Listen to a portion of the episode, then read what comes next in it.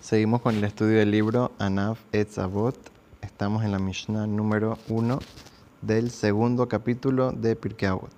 Entonces, habíamos comenzado diciendo que el gran rabino Rabbi Yehuda Nasi solía decir varios consejos que ya eh, estuvimos estudiando. Ahorita viene otro consejo también muy, muy importante para la vida, una, una base del Yahadut, del judaísmo. Dice lo siguiente: Veheve mehashev hefset mitzvah que neget sehara. ¿Cómo una persona hace para poder siempre ganarle a su yetzer hará, ganarle a su instinto maligno del mal, que no quiere que una persona cumpla con las mitzvot, que cumpla con eh, los mandamientos de Hashem. Entonces, Yetzer te dice, no, no vale la pena, qué pereza, eh, mañana mejor, eh, ¿por qué te vas a esforzar tanto? ¿Por qué vas a sufrir tanto para gastar tanta plata para hacer esta mitzvah, esta cosa? Esto no es tan importante.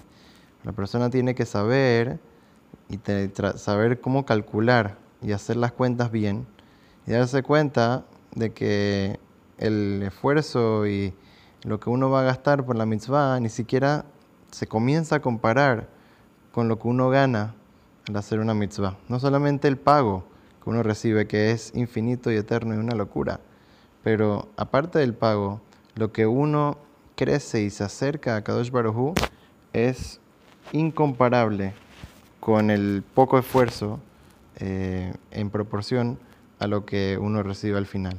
Entonces es una cosa que una persona siempre tiene que tener en cuenta. Hay un cuento en la Guimara, antes para ilustrar un poquito este, este concepto, dice que una persona, un señor que una vez eh, le estaba pensando en Shabbat cómo arreglar una cerca de su campo que se había caído. Y al final no lo arregló porque, o sea, en verdad la ley no es que lo prohíbe, pero él dijo, al ser que estaba pensando en cómo arreglar esta, esta cerca en Shabbat, y una persona no debe de pensar en, en cosas mundanas, en cosas que no tienen que ver con Torah y con el Shabbat durante el Shabbat, entonces no lo iba a arreglar como por sí decir, como para castigarse un poquito. Pero el punto era que la persona, este, este señor, quería darle la importancia al Shabbat de no estar eh, utilizando el Shabbat para pensar en negocios y pensar en temas, de, en temas de trabajo.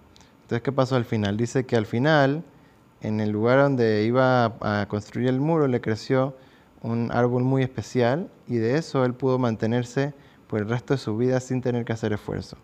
Pero ¿qué vemos de aquí? El punto es que una persona siempre tiene que darse cuenta cuando hacer una mitzvah, aunque sea que es un poco difícil, va a tener que hacer un poco de esfuerzo, pero no se compara ni siquiera, eh, ni siquiera un, por ciento el esfuerzo de lo que es el, eh, el pago y lo que uno gana de hacer una mitzvah. ¿Cómo se compara esto? Digamos que una persona le dicen, dame un dólar y yo te doy 100 dólares o 1000 dólares. obviamente te lo voy a dar ah, pero estás gastando un dólar. La respuesta es, pero si me están dando 100 a cambio, obviamente que lo voy a agarrar. Obviamente lo voy a, lo voy a, voy a hacer el esfuerzo, voy a dar el dólar o voy a... E, esa es la misma manera, la misma manera uno tiene que ver las mitzvot. Uno está haciendo un poquito de esfuerzo, estás dando un dólar, pero uno lo que recibe a cambio es mucho, mucho más grande. Entonces la persona siempre tiene que hacer sus cálculos, darse cuenta de que en verdad vale la pena, que en verdad si uno pone de su parte, pone su esfuerzo, al final a Kadosh Baruj le paga por ese esfuerzo y por mucho, mucho más, porque uno que trata de acercarse a Kadosh Baruj Dios también lo acerca a él y le manda solamente verajá, atzlajá, parnasá, éxito y todo lo bueno.